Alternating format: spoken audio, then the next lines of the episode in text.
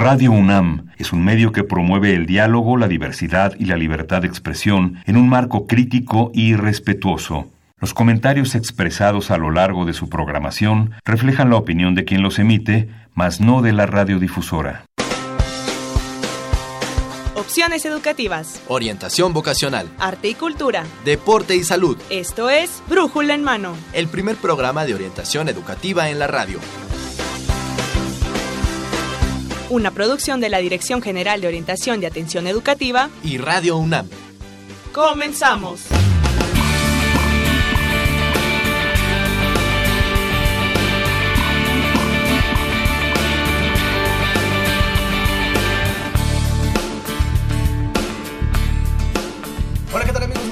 Sean bienvenidos a Brújula en Mano, el primer programa de orientación educativa en la radio. Hoy, 24 de febrero 2020, estamos transmitiendo para ustedes la emisión número 1232 de Brújula en Mano a través del 860 de amplitud modulada y en internet en www.radionam.unam.mx. Yo soy Miguel González y tengo el agrado de presentar en los micrófonos a mi compañero, el doctor Octavio Angulo Borja, que él es académico orientador de la Dirección General de Orientación y Atención Educativa ¿Qué tal, Octavio? Muy buenos días, ¿cómo estás? Hola, ¿qué tal? Muy buenos días aquí, nuevamente incorporándome aquí al programa de radio. Sí. Y bueno, enviándole un saludo a todos nuestros radioescuchas que cada ocho días nos escuchan. Gracias, gracias amigos, amigas que están con nosotros, que están al pendiente de nuestra emisión. Y sí, Octavio, ya tenías un largo tiempo que no te presentabas por estos micrófonos, pero qué bueno que estás aquí.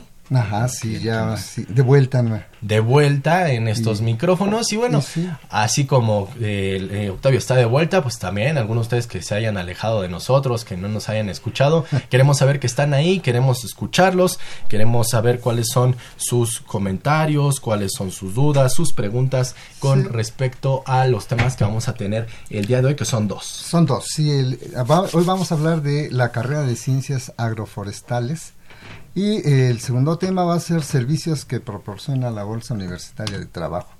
Exactamente.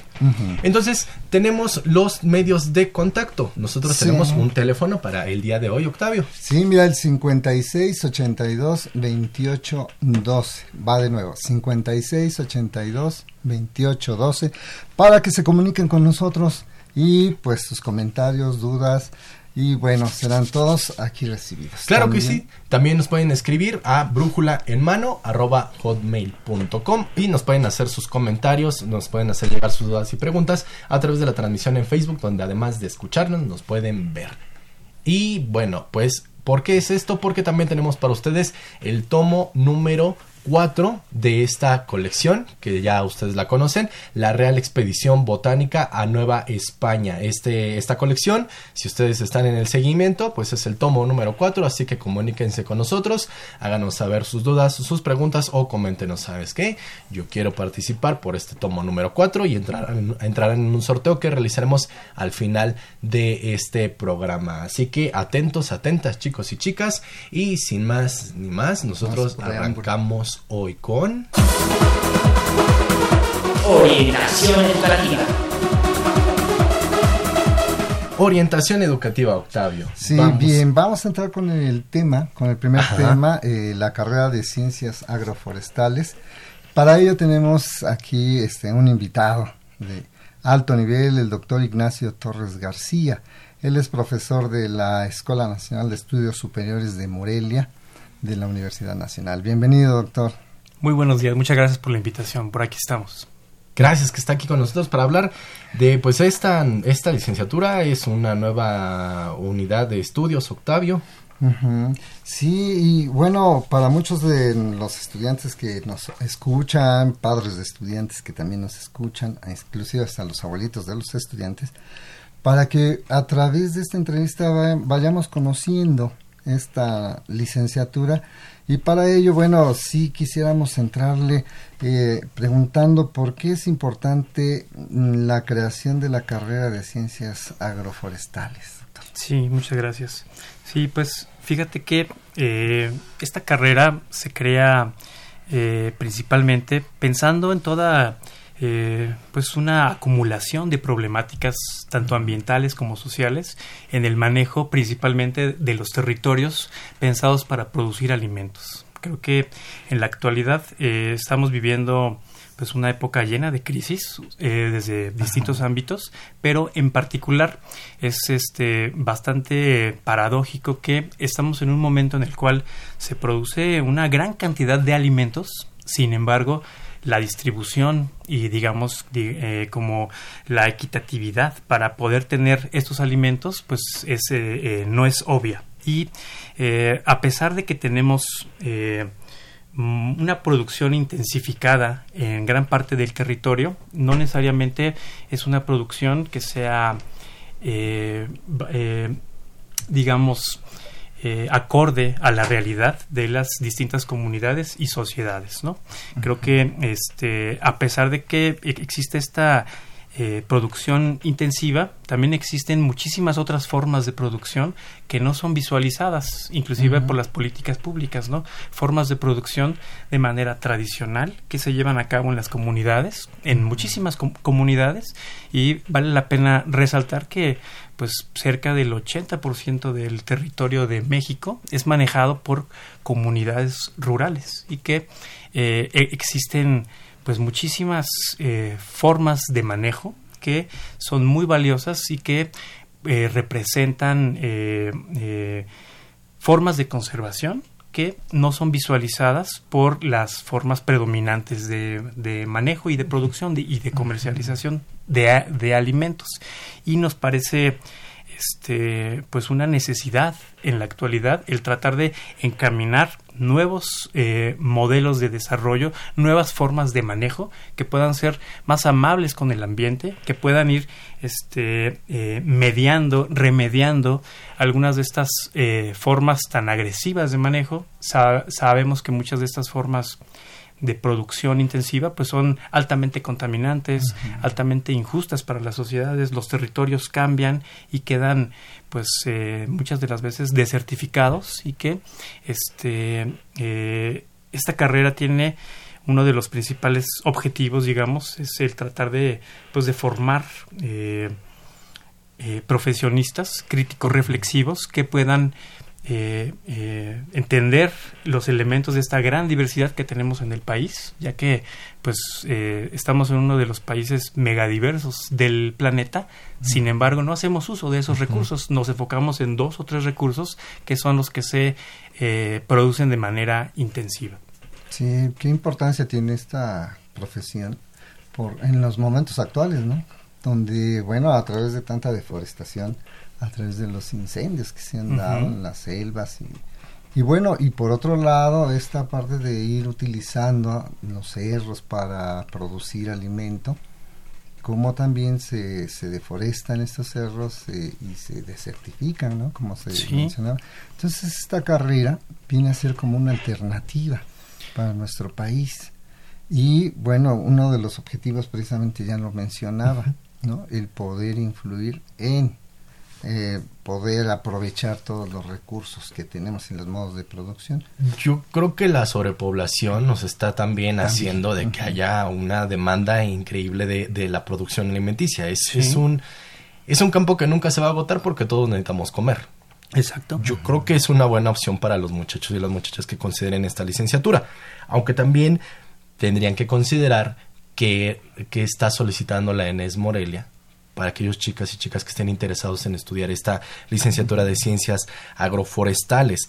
¿Cómo es el, proceso si yo quiero incorporarme a esta licenciatura, doctor? Sí, este, hay un proceso para eh, los bachilleratos que son fuera de la UNAM que necesitan, este, primeramente entrar a la página de la de GAE, de G E A E, ¿no? De GAE, este, en donde pueden encontrar la información e inclusive descargar la información para poder entrar en el, segundo periodo de este de, ingreso que este eh, si mal no recuerdo se lleva a cabo en abril no y este eh, hay una primer hubo ya una primer convocatoria que ya cerró pero em, empieza otra el 14 de abril ¿No? Ok, entonces atentos muchachos, muchachas. 14 de abril arranca una. Sí, exactamente. Del 14 al 19 de abril es el registro. Hay un, eh, un periodo de, donde se lleva a cabo un examen del 23 de mayo al 7 de junio y el 17 de julio eh, conoceremos los resultados. Hay también el pase reglamentado para los bachilleratos del, del- De la UNAM. de la UNAM, que, es- que este se lleva a cabo el registro del 22 de abril al 13 de mayo. ¿sí? Y este, en la página de la DGAE.unam.mx pueden encontrar descargables para conocer todo este proceso de, de- de ingreso. Vamos a, vamos a enfocarnos bueno, un poquito en, en el, en el pase reglamentado. Yo la solicito y si cumplo con el promedio, cumplo con la duración de mi bachillerato, ¿ingreso o es de ingreso indirecto esta carrera? Es de ingreso directo. Exacto, ok, perfecto. ¿Dónde, la, dónde se estudia? En, eh, en la Escuela Nacional de Estudios Superiores, que está en Morelia, Michoacán. Ok, de acuerdo. Entonces, es otra de las situaciones que, tienen que contemplar. ¿Es necesario que los muchachos y muchachas interesadas en esta licenciatura, doctor Torres, residan en Morelia?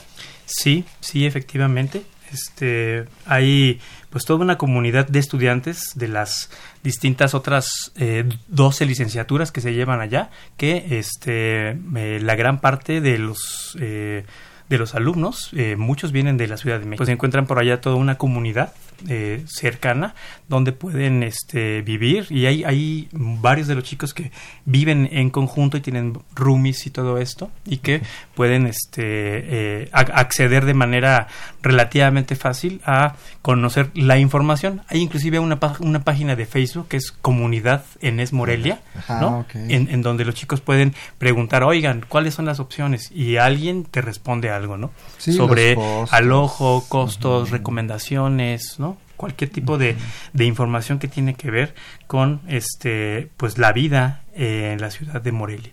Me imagino que hasta las medidas de seguridad y lugares seguros, lugares donde...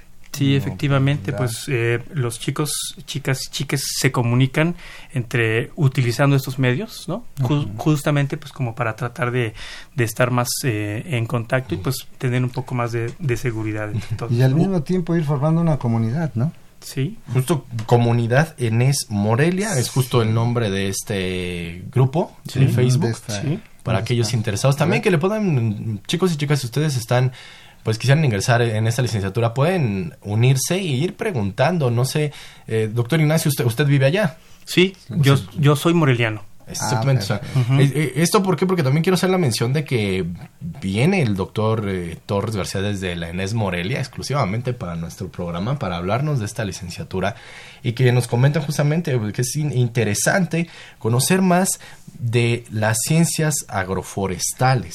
Sí, fíjate que uno de los puntos importantes, Miguel, que también apoya mucho la orientación de los jóvenes, es conocer cómo está organizado el mapa curricular para saber qué materias van a llevar, qué prácticas, inclusive hasta la forma de evaluación, cómo va haciendo el avance, Sí, sí, los sí. niveles que se van alcanzando. Si quisiera comentarnos sobre eso, doctor Torres. Claro que sí.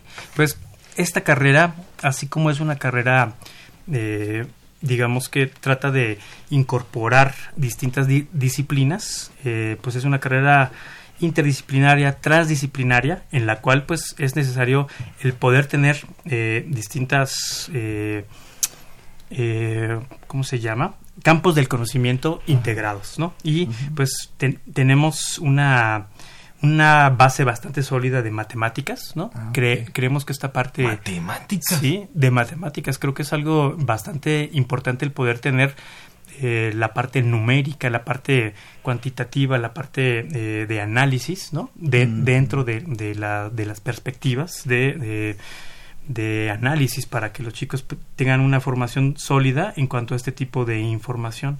Otra parte tiene que ver con ciencias biológicas, ¿no? Mm. toda esta cuestión que tiene que ver con la parte más, más botánica, con la diversidad biológica, con cuestiones de bioenergía, con cuestiones de ecología y conservación, inclusive microbiología, fisiología de plantas, asimismo como aspectos de ciencias de la tierra, ¿no? Creo que eso es bastante importante. Asimismo hay toda una carga interesante de ciencias agrícolas y forestales. Hay una gran tradición aquí en México sobre el manejo de los bosques, pero solamente de, de visualizando como la madera. En este caso, eh, lo que tra- tratamos es de integrar y no solamente visualizar a los bosques como madera, sino todo un espectro, un Toda digamos, la parte mm, ecológica.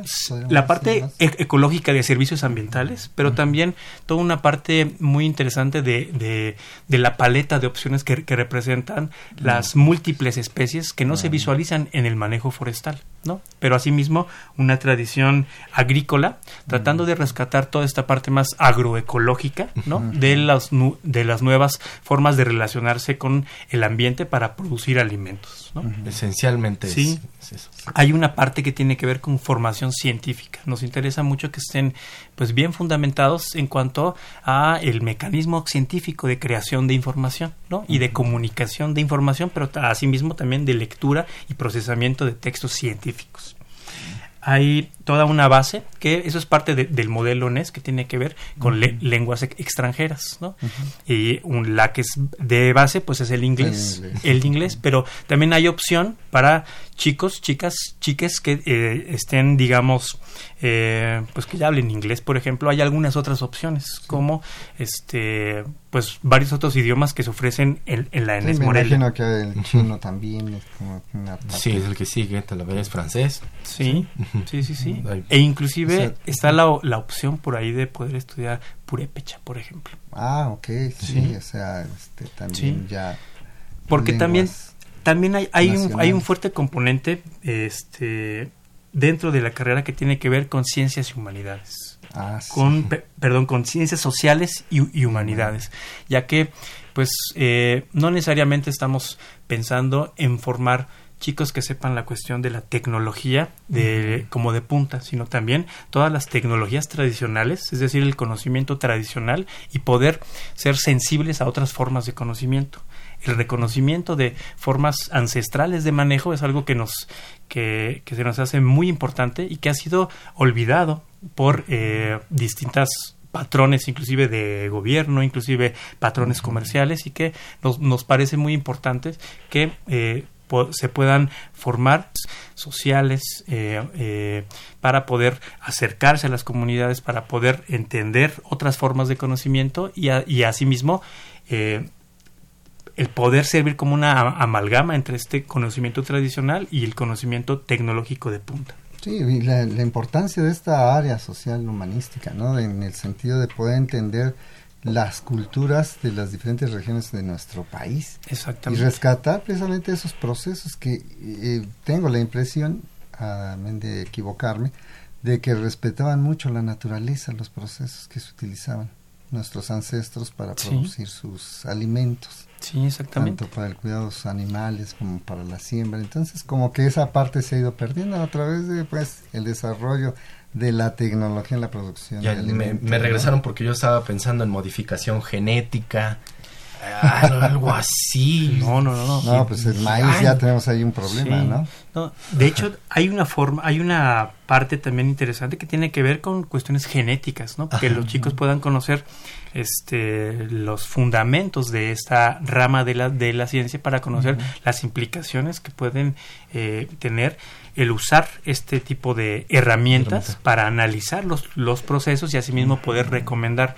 Y no necesariamente estamos hablando de biotecnología eh, muy complicada, sino que, por ejemplo, po- se pueden llegar a conocer procesos de domesticación, que son a final de cuentas manipulaciones artificiales genéticas que la gente ha hecho a lo largo del tiempo, como el mismo maíz, El como maíz. bien lo están mencionando, ¿no? Y que en, en realidad pues es tecnología tradicional que se ha practicado por milenios en nuestro país. Ah, perfecto, perfecto. No, Ah, es una formación completa, en realidad, multidisciplinaria. ¿no? Multidisciplinar. multidisciplinar. ¿Y habrá algunas áreas de especialización, de profundización en la que los chicos y chicas digan, yo me quiero ir por este sentido en mi carrera, además de la formación que, que ya tenía? Sí, pues eh, hay tres etapas, una básica, una media y una eh, avanzada, en, en la cual los chicos pueden escoger dos eh, áreas de profundización. Una es agricultura sustentable, ¿no? y esto tiene que ver justamente con cuestiones de eh, agroecología desde muchos puntos de vista. Hablemos de algunos temas como agricultura urbana y periurbana. No solamente nos estamos pensando en, en los bosques y en las áreas agrícolas rurales, sino también en el poder aprovechar espacios urbanos, que es algo que es una tendencia que está creciendo hoy en día y yo creo que son espacios que tenemos que recuperar para poder comer sano, ¿no? Cuestiones de bio- biotecnología, evaluación de sistemas de manejo, cuestiones de paisaje, territorio y sistemas productivos, eh, una carga bastante interesante sobre seguridad y soberanía alimentaria, ¿no? Este, Que es una de las metas. Exactamente. del gobierno actual, ¿no? Exactamente. Y otra de las áreas de profundización es la silvicultura social. Aquí lo que estamos incluyendo es básicamente el manejo de estas áreas forestales, el, manejo de los bosques, pensando en una vi- visión de agroforestería que sea socialmente inclusiva para poder conocer cuestiones de ecología forestal, restauración forestal, digamos, eh, sobre el manejo comunitario de las de los territorios, visualizando la gran paleta de recursos que son olvidados, ¿no? exactamente. Sí. ¿Cuánto dura esta carrera? Esta carrera dura ocho semestres, sí, Y la posibilidad es de estudios de posgrado. Este, Sí. se ha visualizado. claro. Ajá. De hecho, este esta carrera tiene todas las formas de de, de titulación que existen en, en la UNAM Ajá. y además tiene esta otra que tiene es como un pase directo hacia el, el posgrado. Sí, exactamente, que es como una forma de, de titulación, ¿no? Wow, qué oportunidad tienen. Sí, Entonces, porque al mismo tiempo que ingresan, obtienen el título. Me- es así el proceso, ¿no? Sí, creo que sí. No, pues está perfecto. Y bueno, otro de los de los puntos que también me interesan mucho, los, los que somos orientadores, y estamos ahí con los chavillos, la- una de las preguntas, ¿y dónde nos vamos a desarrollar, bueno, vamos a desarrollar nuestro trabajo Claro. profesional? Sí. Y en este caso, este, eh, ¿cuáles son estos campos ocupacionales que se han visualizado Sí. para esta licenciatura de agroforestales?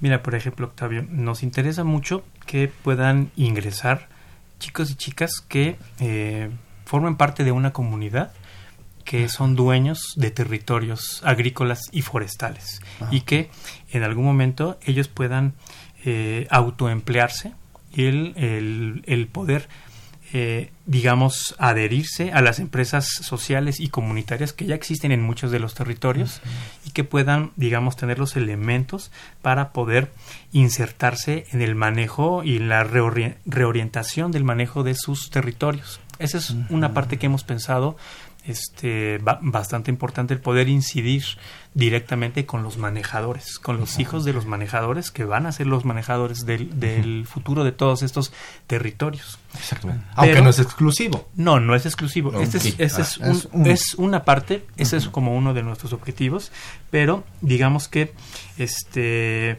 los chicos de investigación, eh, instituciones de in- educación superior, as- asimismo pueden trabajar en instituciones gu- gubernamentales, pueden eh, con- conformarse como gestores y consultores agroforestales, ¿no? Pueden también, digamos, poder laborar en organismos internacionales y nacionales que tengan que ver con el manejo de los territorios, con el manejo forestal, con el, ma- con el manejo agrícola y poder reorientar este tipo de, de, de actividades en nuestro país. Mm, perfecto, o sea, sí hay un buen campo, de hecho, ya el nombre en sí mismo lo, lo dice, ¿no? Pero sí, a partir de esta política del régimen actual, creo que es una carrera que tiene muy buen futuro. Existe muy buena oportunidad, ¿no? exactamente. Porque la idea es, sobre todo, la independencia alimentaria que Sí. se pretende alcanzar. Y en ese sentido, también, eh, pues, ¿qué características tendrían que tener estos jóvenes en cuanto a cierto perfil?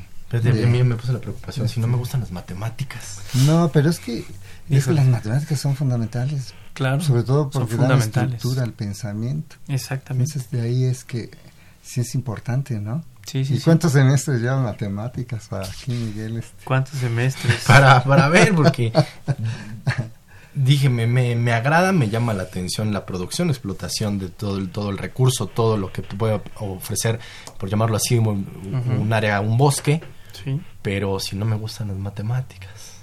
Si no te gustan Mm. las matemáticas, pues yo creo que hay que entrarle. ¿no? A nadie nos gustan y, y yo creo que son cosas bastante elementales que nos ayudan a tomar decisiones, ¿no? Para poder tener digamos, este, pues una medición exacta y una proyección hacia dónde queremos llevar ciertos patrones que estamos observando en la naturaleza, pues tanto la ecología como eh, distintas disciplinas utilizan las matemáticas para poder aproximarse y conocer eh, pues la naturaleza de estos datos y saber y- poder tan- tomar acciones, ¿no? Tan solo para ya utilizar el método científico, ¿no? Exactamente. De hecho, es- tiene que ser echar mano de las matemáticas. Ujú. ¿Qué otras habilidades, Ajá. qué otras características debo Aparte poseer? de saber Sí. matemáticas.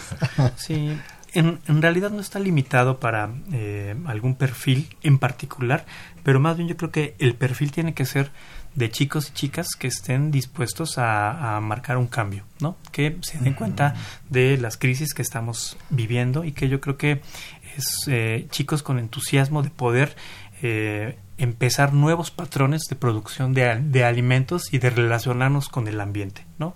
Y que no está limitado a producción de alimentos, sino al manejo de los territorios y a, digamos, a restaurar servicios ecosistémicos que nos ofrecen los bosques y áreas eh, forestales, áreas urbanas que queramos recuperar para poder, pues, eh, mejorar nuestra relación con el ambiente. Eso indicaría que a lo mejor una de las características podría ser que les guste la naturaleza, el bosque, Sí, el campo. esa es una parte bastante importante. libre, ¿no? Sí. Porque hay quienes no les gusta salir de la ciudad, ¿no? O de los de los espacios urbanos. Sí, también. Entonces me imagino que sí sería una de las características el que les guste la naturaleza, Sí. el bosque, toda esta Sí. parte y relacionarse, ¿no? Con un entorno que a veces no es tan tan amigable, ¿no? El lodo, la lluvia, la tierra, el polvo. todo ¿Se este tienen prácticas? Sí, dentro del, del modelo ENES está el aprendizaje situado, el cual obligadamente es ne- necesario el poder estar haciendo prácticas para poder conocer qué es lo que ocurre en los territorios y que los chicos puedan tener de primera mano la experiencia. Ok.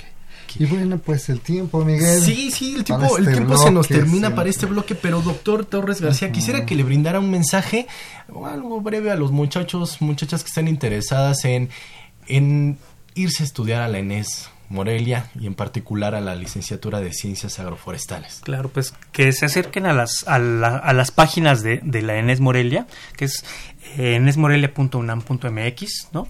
Nos pueden también escribir a eh, coordinación guion bajo agroforestales Ujú. arroba enesmorelia.unam.mx para preguntarnos todas sus dudas y, y po- podérselas responder de, de primera mano sobre las opciones, sobre eh, las dudas que puedan tener, pero que se animen. Hay ya una gran comunidad de chicos y chicas y chiques que están viviendo allá en Morelia y que están pues eh, formando esta comunidad, ¿no? Este y que están viviendo y hay varias eh, carreras que están, digamos, eh, teniendo bastante auge y que pues eh, los esperamos por allá y estamos a su disposición para responder cualquier duda a este correo. Ok, y este, una, una duda que me surgió al final. Adelante. Este, la matrícula más o menos que se espera. Ah, este empezamos en agosto del 2020 y Ajá. estamos esperando un primer grupo con 30 chicos. Ok,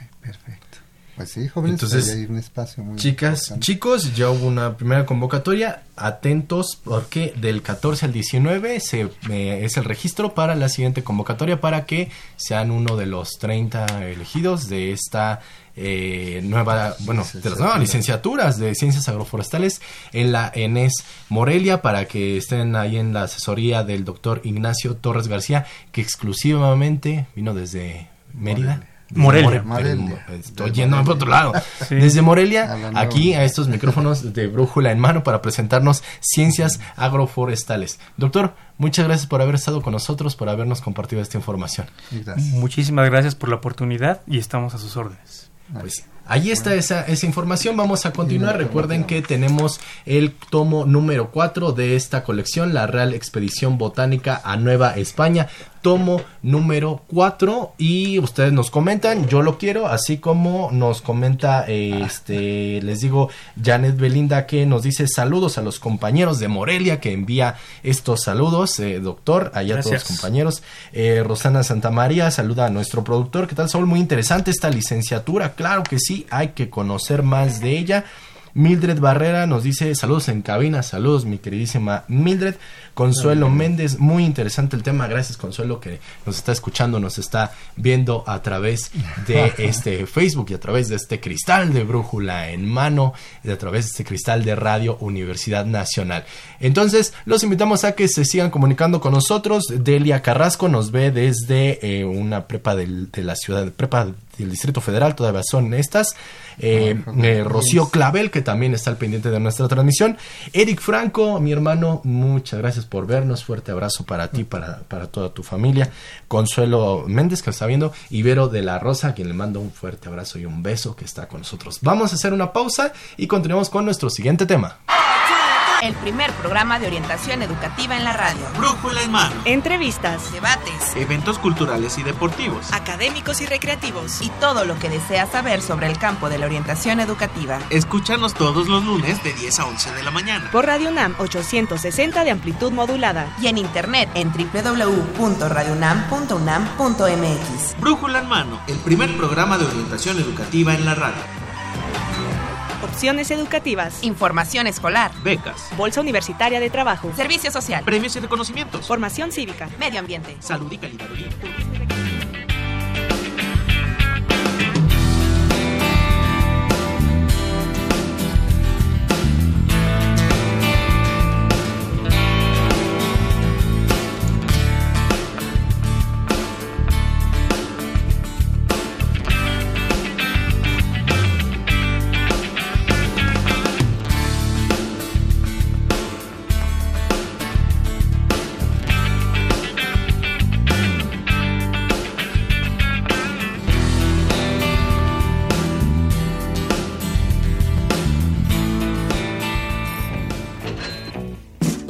Universitaria de Trabajo.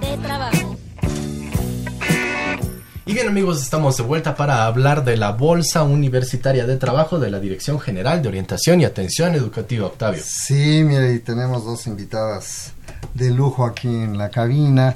Eh, contamos con la presencia de la licenciada Yasmín Barrales Zarza.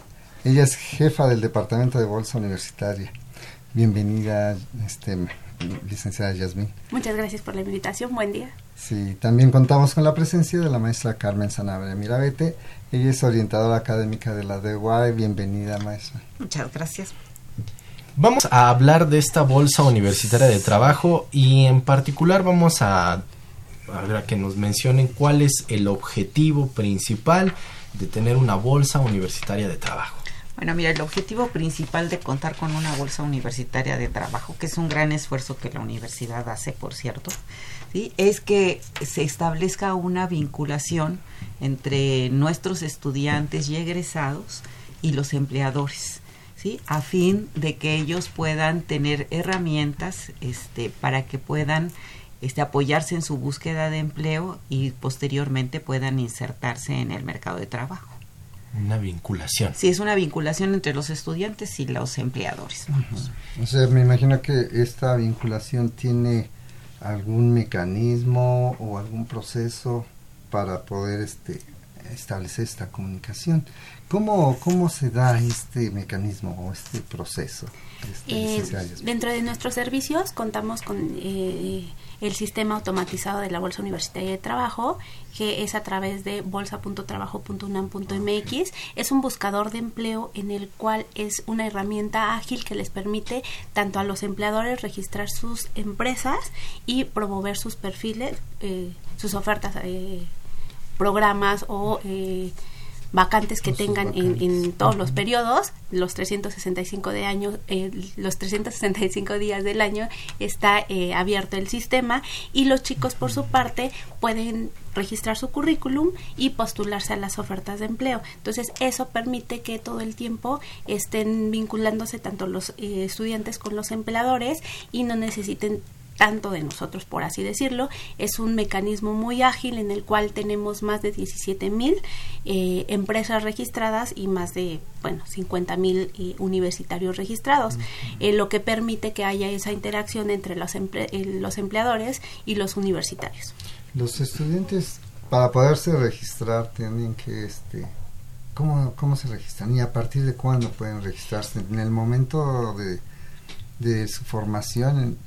Me imagino que sería que no puede ser desde el primer semestre que se registre. Sí, eh, los chicos se pueden registrar desde el primer ah, desde el primer semestre a nivel licenciatura y posgrados eh, a través de bolsa.trabajo.unam.mx. Lo único que requiere es que sea estudiante o, eh, o, egresado de cualquier licenciatura o posgrado de la UNAM ah, y ello le permitirá registrar su currículum y avanzar todo el proceso que ellos deseen.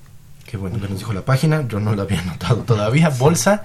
Punto. Trabajo .unam.mx en, en el cual los chicos pueden registrar su currículum y consultar vacantes. ¿Y, y desde el primer semestre?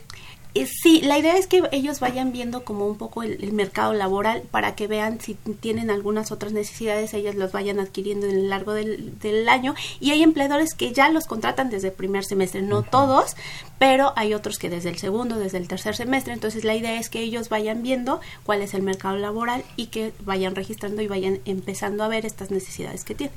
Interesante esto porque sí, justamente a veces vemos la búsqueda de empleo ya cuando estamos a punto de terminar la carrera. O ya terminada la carrera. O, ya terminada, ¿no? Y nos damos cuenta que los que nos están pidiendo estamos carentes de algunas habilidades o de algunas eh, herramientas que tuvimos que haber desarrollado. Maestra Sanabria. Sí, eh, lo cierto es que algo que es muy importante es que ellos puedan entender que el tipo de preparación que les brinda la UNAM, siendo la mejor universidad del país y de Iberoamérica, pero esta formación que les da es una formación más horizontal, que eso les permite ampliar el, el campo de trabajo. Entonces, esto es lo que nosotros entendemos como flexibilidad en el empleo.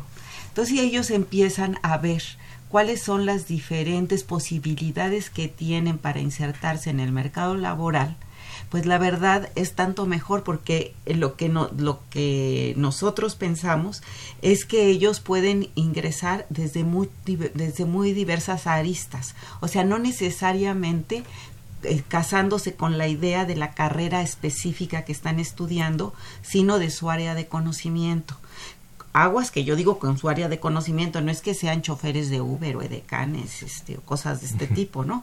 Sino dentro de su área de conocimiento, la preparación que les brinda la institución es amplísima. Ellos saben investigar, ellos saben escribir artículos, o sea, ellos saben muchas cosas que les permite este, insertarse en el mercado laboral y ya de ahí ya insertados, ir eh, trabajando para alcanzar las metas laborales que se han propuesto. Entonces, nosotros sí tratamos de expresarles que tienen que tener esta flexibilidad a la hora de este, quererse insertar al, al, campo laboral. Y para esto, pues nosotros contamos con algunas estrategias y herramientas que les permiten a nuestros universitarios el poder este apoyar el que tengan esas herramientas que apoyan su búsqueda de empleo. ¿Cuáles son estas? Son nosotros tenemos varias. La primera de ellas son tres talleres que nosotros brindamos en la Bolsa Universitaria de Trabajo.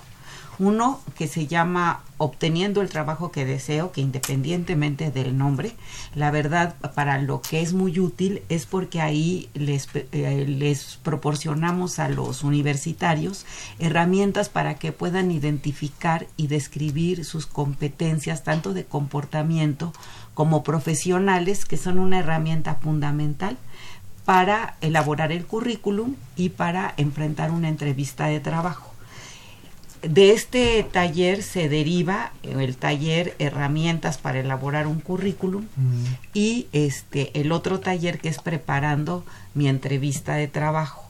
Y con estos tres con estos tres talleres nosotros este planteamos que ellos cuentan con herramientas para enfrentar la búsqueda de empleo de una manera más este exitosa y también que sea más fácil su inserción al mercado laboral. Pues qué más, qué más quieren muchachos, muchachas, si les van a ayudar aquí para la elaboración del currículum, que creo que es una de las cosas, o sea, decimos ya no que sé. aparentemente es fácil, pero, Pero es no es. complicado, desde cómo elaborarlo, qué poner, el objetivo. Y creo que uno de los puntos importantes es la de este investigar, ¿no? La, la empresa donde se pretende Bueno, ingresar sí. un poco para tener una idea de qué, como profesionista que soy, qué le puedo ofrecer a esa empresa, porque regularmente van, bueno, ya como orientador que soy, que he visto, muchos chicos van así con la idea de que a ver qué me ofrece la empresa, en lugar de decir qué le puedo ofrecer. ¿Y ¿Cómo esto cambia? No sé ustedes cómo este, lo visualizan esta parte, cómo enfrentarse a la búsqueda o a la transición al campo laboral desde una visión de como que a ver qué me ofrece la, em- la- la empresa, a qué le puedo ofrecer yo a la empresa. Bueno, precisamente es lo que nosotros les damos en los talleres. En los Sí, talleres. por Ah, ejemplo, ok. en el de currículum, lo que nosotros nos planteamos como objetivo es que ellos puedan elaborar un currículum ¿sí? basado en el modelo de competencias y que Ajá. sea de interés del reclutador. Entonces ahí, tanto en, en- ahí en- y en la entrevista de trabajo, Ajá. nosotros les planteamos que ellos tienen que decir qué le ofrecen a la empresa, para qué le va a servir a la, y para qué le va a servir a la empresa. Porque si no, nunca, le, nunca eligen, por ejemplo, su currículum, pues porque no cubren las necesidades del empleador. Ah. Entonces nuestros talleres precisamente por eso son una herramienta, ¿sí? Están enfocados a que ellos sepan cómo ofrecer su eh, fuerza de trabajo intelectual o, su, cómo- per- o su ujú. perfil profesional al empleador, pero siempre partiendo del hecho de que tienen que saber ellos, dominar qué ofrecen. ¿sí? En el caso de un estudiante, pues conocimientos, en el caso de un este egresado, titulado y demás, pues experiencia, ¿sí? Este, ¿para qué le va a servir al empleador? O sea, porque todo esto lo tienen que manejar y a quién se lo ofrecen, o sea, a esta empresa o institución de la cual tienen que conocer todo, porque es un cliente que tienen al que le van a ofrecer es, un servicio, ¿no? servicio, sí, por eso la importancia de elaborar un buen currículum para cada puesto y, o para Otra cada de las dudas que les preguntan cuando están con la cuestión del currículum, ¿un currículum es mejor largo o cortito? Bueno, ¿De una pues- hoja o de Pues tres es, hojas? la verdad es mejor, mientras más, mientras más corto mejor. Sí, nosotros eh, de acuerdo a lo que a la experiencia que tenemos con los empleadores, bueno, pues eh, eh, sacamos en conclusión que tiene que ser entre una y cuando mucho, cuando se tiene muchísima experiencia, tres cuartillas. Ah, Pero mientras más reducido sea y más muestre las competencias que requiere el empleador, pues tanto tanto mejor, ¿no? Sí, me imagino que en el curso ya les van diciendo, ¿no? Todas estas especificaciones. Te invitamos. Y- Sí, no, pues desde luego, sí. En este Ahora taller. que me jubile ya está la nueva búsqueda de empleo. No, y por otro lado también esta otra parte de enfrentar la entrevista de trabajo. Es ahí muchos profesionistas, candidatos pierden la oportunidad.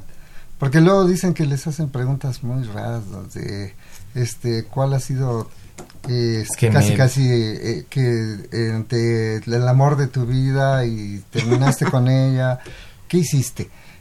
o cómo lo tomaste y entonces así se quedan pues oiga vengo a buscar trabajo no a hablar de mi vida personal hay empleadores que hacen preguntas como de este tipo Sí las hay y lo que tienen que hacer los chicos es la mayoría de preguntas direccionarlas al área profesional y si les preguntan en esta parte contestarle lo más breve que se pueda porque al final del día lo que los y para lo que los van a contratar es para la parte profesional. Entonces ellos se tienen que dirigir todo lo que puedan con la parte profesional y va de la mano con lo, lo del currículum y eh, la investigación que hicieron previamente de la misión visión filosofía eh, este valores de la empresa productos servicios y demás justo con ellos si ya se ya prepararon su currículum para esa empresa para ese puesto al final del día lo que le va- lo que lo de la mayoría que les van a preguntar es cuestiones de eh, eh, esa experiencia esos procesos ese, esos conocimientos que tienen. Y si les preguntan cosas personales es para ver cómo ellos actuarían y estarían dentro de la organización. Y entre menos personal puedan decirlo muchísimo mejor. Lo, lo que más les recomendamos es que profundicen en la parte de conocimientos experiencia eh, pues eh, pues actualización, toda, toda esta parte de, competencias. Y si les preguntan en algo personal, pues pueden basarse en algún evento deportivo, algunas actividades que hacen fuera de eh, clases o fuera de la escuela y que ellos puedan tomar como eh, competencias y, ver que realmente tengan esas competencias.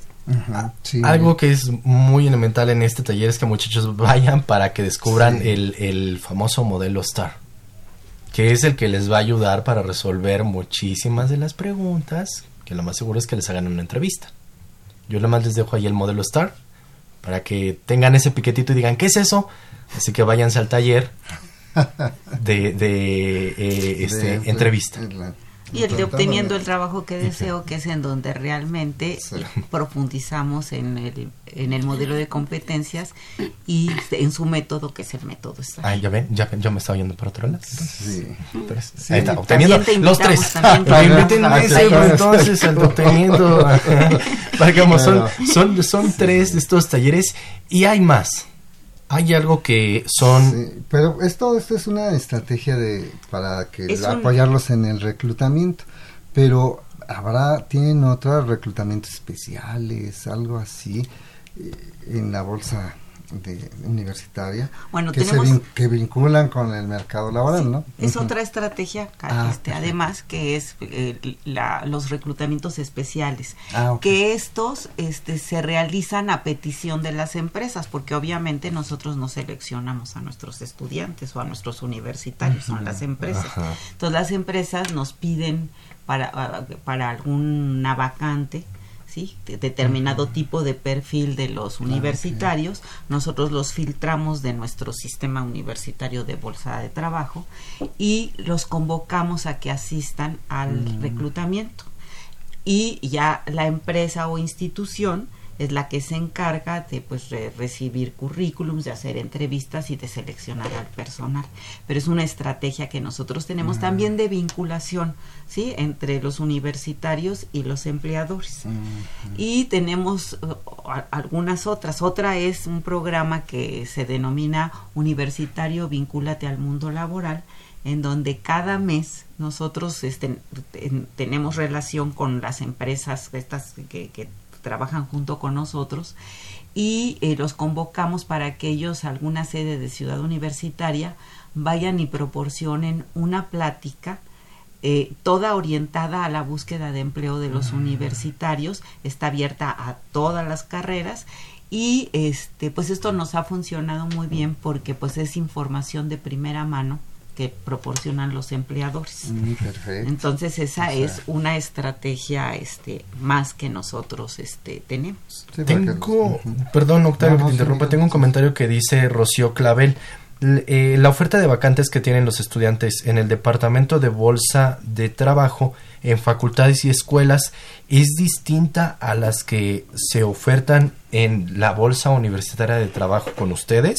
Se deben eh, si quiero este eh, aplicar para tanto la bolsa de trabajo que tenga ajá, o la de derecho. Me debo registrar en las dos o cómo es eh, la, la, la, comunicación y el trabajo que llevan ustedes como bolsa universitaria de trabajo de la de UAE con las escuelas sí tenemos como una comunicación con las bolsas de trabajo de cada escuela y facultad, sin embargo todavía no encontramos un mecanismo en el cual eh, tengamos eh, compartiendo las mismas ofertas de empleo por la, la diversidad de perfiles que tenemos.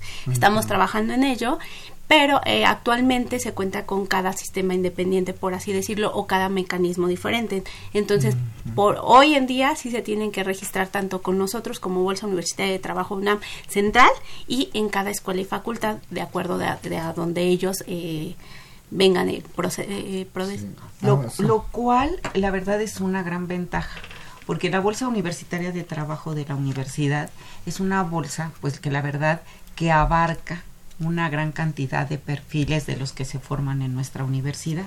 Y en las escuelas y facultades pues los perfiles son muy específicos de las carreras. Entonces eh, el que estén en ambas en ambas bolsas permite precisamente esta diversificación de posibilidades de ingresar al mercado laboral. Porque muchas veces consideran que por ejemplo si eres ingeniero agrónomo a lo mejor no tiene, no, no, no, no ves en tu carrera este una, una vacante más que de ingeniero agrónomo. En la de la UNAM podrías ver el de agroforestal, es biólogo y demás, que te amplía la posibilidad de ingresar al campo de trabajo o al mercado de trabajo, aunque no sea específicamente de la carrera que tú estudiaste en la UNAM. Entonces, el compaginar las bolsas de trabajo de las escuelas y facultades y la de la bolsa universitaria de trabajo en lo general, pues les amplía ¿sí? la posibilidad de ingresar al mercado de trabajo. Sí, porque finalmente, este, Miguel, perdón, la cuestión es que hay carreras que son multidisciplinarias, ¿no? Exacto. Y, que bueno, tienen su nombre como profesión, pero por su formación multidisciplinaria pueden ingresar en cualquier campo de trabajo que eso es lo importante, ¿no?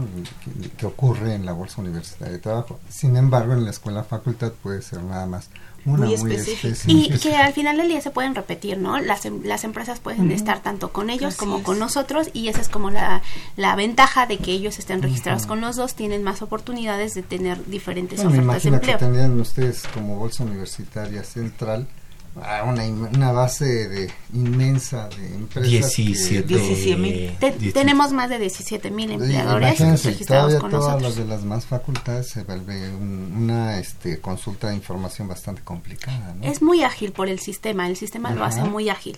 La idea es que se registren porque van a eh, revisar y consultar ofertas a través del buscador, ya sea por eh, empleo, por eh, área, por carrera, por muchísimas opciones de buscador y la verdad es que es muy ágil, no es tan complicado, aunque se tiene más de 17 mil empresas, ellos buscan por oferta de empleo y entonces es más fácil postularse a ellas. Entonces no es complicado, justamente es lo que nos ayuda a el sistema a hacerlo más ágil y, pues rápido, ¿no? Tengo una independiente. ah, perdón. Del público, sí, sí, sí. Pregunta rapidísima porque nos, nos, nos dice Consuelo Méndez, ¿hay un límite de edad para inscribirse, para incorporarse a, tanto a, la, a este servicio automatizado de bolsa.trabajo.unam.mx? No, nosotros no tenemos ningún, ningún límite ni de edad, ni de sexo, ni de, bueno, ni de ni edad ni sexo. O sea, nosotros... Solo es que, sea, que sea universitario de la UNAM y puede tener pues desde 18 años hasta hasta, antes de que se muera. Ah, Exacto. el, único límite es que... sea a nivel licenciatura y, posgrados, justo, justamente porque la oferta eh, y las vacantes van en, a nivel profesional. Y los sueldos que la edad, perdón, me imagino que la edad la pone las empresas, ¿no? Tratamos de que no lo sea así, el límite de edad, en algunos, pues a veces el programa lo, lo, limita por justamente que, que requiere nuevas, este, em, que no tenga experiencia o demás, pero nosotros no, no ponemos límites. nosotros, nada más, las empresas inclusive tratamos de invitar a las empresas a que no lo hagan. Ah, Entonces esa parte sí, perdón. Nos preguntan también eh, eh, cómo cuidan los sueldos, que sean justos tratamos y, justamente lo que hacemos es a través de nuestro sistema automatizado, eh, lo que les decíamos, tenemos el registro de empresas, eh, revisamos que sean legalmente constituidas en México, que realmente existan estas empresas. A través de esa revisión validamos los datos y hacemos como una eh, revisión como completa para dar de alta a esa empresa. Una vez que está de alta esa empresa, revisamos cada oferta que registran los empleadores. Justamente que los sueldos tratemos de que sean pues lo menos precario. Exacto, lo más justo, digo, en cuestión de lo que vivimos en, nuestra realidad, ¿no? Eh, sí tenemos un límite de sueldos para que no, y que en el cual si está estudiando y trabajando sea eh, específico y que le permita al chico eh, pues estudiar y a la vez trabajar. Y si es de tiempo completo, también revisamos que sea equitativo a lo que están solicitando para que no eh, pidan de más y que las ofertas sean a nivel profesional. ¿El tipo de funciones también está regulado? Todo está regulado. Ah, eh, lo que decía justamente a nivel profesional, vemos eso, que las actividades a realizar tengan relaciones con eh, pues las carreras y la oferta académica que tiene la UNAM, que actualmente tenemos 129 carreras, y los posgrados. Entonces tratamos de que sea eh, pues a nivel profesional. Justo por ello no metemos a, bachillerato porque entonces ahí nos, nos complicaría esta situación. Que, eh, sería la oferta un poco más variada o diferente. Exacto, entonces por eso ahí mejor con las bolsas de trabajo de y a, la mejor hasta a nivel bachillerato. Emanuel Granados dice, oye, el programa estuvo interesante y ¿qué crees? Todavía ni terminamos, Emanuel, porque para septiembre ustedes tienen un magno evento. Bueno, es otra de las estrategias que tenemos nosotros, que es la Feria del Empleo. Sí, esta Feria del Empleo también es una estrategia de vinculación entre los empleadores y los universitarios. Entonces, este, pues ¿Cómo es la feria? ¿Cómo es, la Eh, feria? eh, es un evento anual, como bien lo- nuevamente es dirigido a estudiantes y egresados de las carreras y escuelas de las facultades UNAM, de la 129, que tiene la oferta académica. Eh, este evento tratamos de eh, invitar a, a más de 200 empleadores en un mismo sitio para que eh, tengan relación con los universitarios y en ese momento les puedan dar su currículum, puedan interactuar con los chicos. A la par, tenemos el programa un programa en donde tratamos de capacitar a los este, a los a los estudiantes, a los universitarios en general para que sepan qué hacer en una feria de empleo. Ah, perfecto. Porque nos encontramos pues con el problema de que van y dan vueltas por todos lados y pues tienen un montón de pelotitas, de Y plumas. plumas, de bolsitas, ¿no? Que ahora sirven para el Au. mandado, pero todo, o sea, y entonces eso no sirve para conseguir empleo. Entonces nosotros lo que tratamos de hacer es darles una breve, de dos, tres horas, un breve tallercito en donde nosotros les explicamos cómo tienen que ir a ofrecer su perfil profesional a los empleadores y cómo tienen que investigar a, la- a las empresas o instituciones que participan en la feria del empleo este de acuerdo a, la, a la- lo que a ellos les interese independientemente de que sean del giro o no del giro de su carrera su. ¿sí? Entonces, para que ellos puedan ampliar precisamente su campo de trabajo y su inserción laboral.